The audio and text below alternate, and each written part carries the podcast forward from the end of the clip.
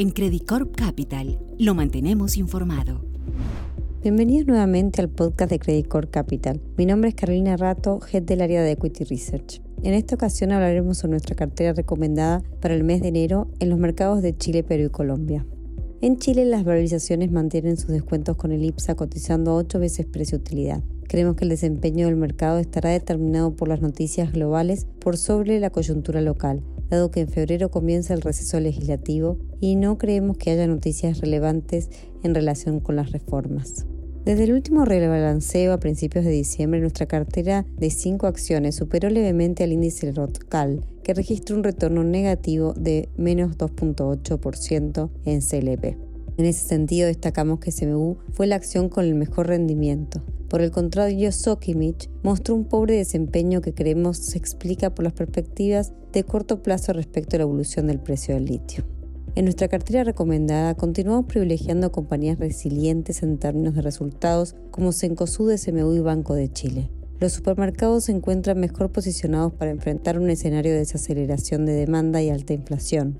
Adicionalmente, ambas compañías mostrarán un crecimiento en tiendas importante en el 2023. Por último, destacamos también que ambos papeles transan con un descuento superior al 30% respecto a su promedio histórico.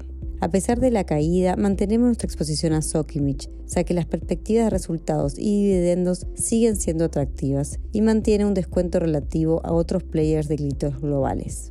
Finalmente incorporamos a Colbún, ya que ésta se encuentra mejor preparada para enfrentar una coyuntura de mayores precios spot durante los próximos meses, producto de una menor disponibilidad del GNL y el fin de temporada de los hielos.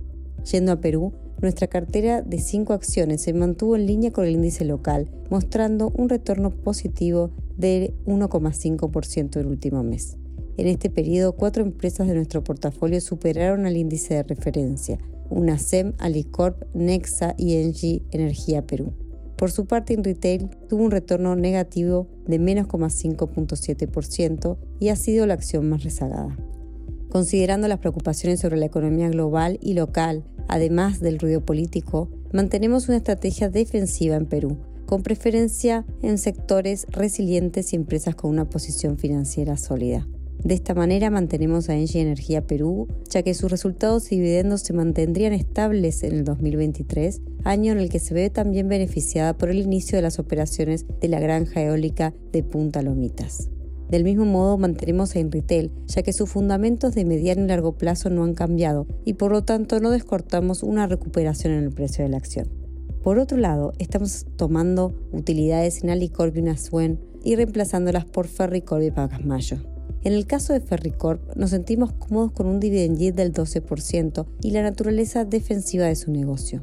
En el caso de Pacasmayo, a pesar de que nuestra visión se mantiene moderada respecto al sector del cementero para el 2023, nos siguen gustando las perspectivas operacionales de esta empresa debido a la incorporación prevista de capacidad instalada para el segundo semestre del 2023, que debiera conducir a márgenes del 27% en el 2024.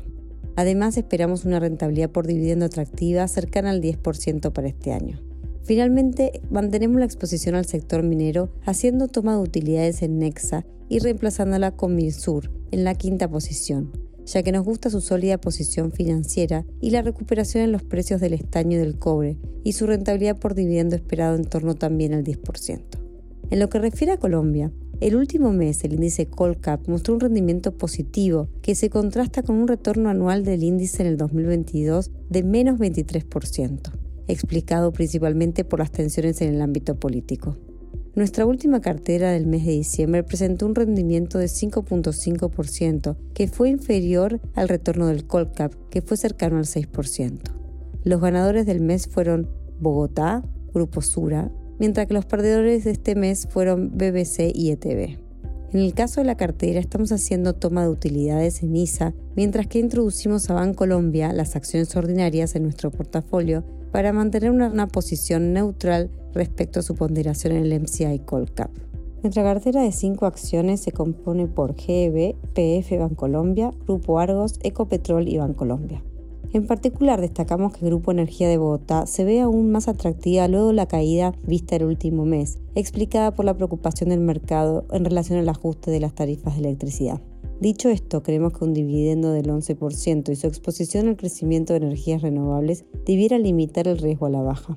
Por otro lado, en Bancolombia se mantiene con niveles de rentabilidad superiores a sus pares, tendencia que también esperamos se mantenga similar en el 2023 debido a los menores costos de fondeo entre otros. En el caso de Grupo Argos, nos gusta su exposición a Estados Unidos que mitiga el riesgo político colombiano y la debilidad del peso colombiano, además de los sólidos fundamentos de Semargo. Finalmente mantenemos a Ecopetrol ya que las perspectivas en relación al petróleo siguen siendo buenas para el 2023 mientras que el reciente anuncio de CAPEX destacó un alto grado de continuidad en el segmento upstream. Con esto me despido los esperamos en nuestro siguiente podcast.